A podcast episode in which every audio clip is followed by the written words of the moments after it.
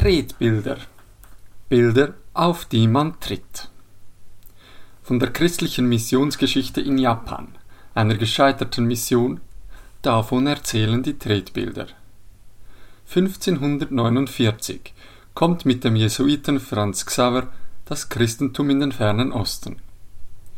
30 Jahre nach seiner Ankunft in Japan zählt die christliche Gemeinschaft auf der Insel bereits 150.000 Anhänger. Das Christentum gewinnt an Einfluss in der Gesellschaft und am Hof des Kaisers.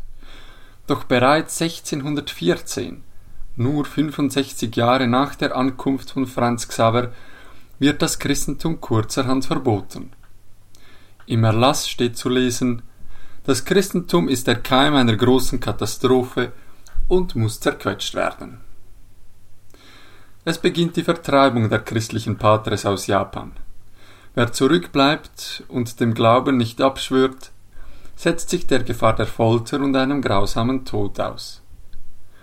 Um die Menschen in den Dörfern zu überprüfen oder um sie vom Christentum abzubringen, reisen Beamte des japanischen Hofes durch das Land und fordern die Menschen auf, mit den Füßen auf Heiligenbilder zu treten, auf sogenannte Fumi, zu Deutsch Tretbilder.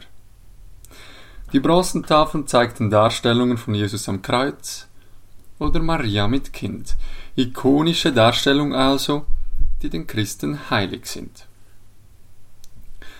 In Japan spielt das Christentum heute kaum mehr eine Rolle. Dass die Geschichte einmal anders geplant war, erzählen die Bronzentafeln, die heute noch im Museum in Tokio zu finden sind. Platt getreten und blank poliert von Tausenden von Füßen.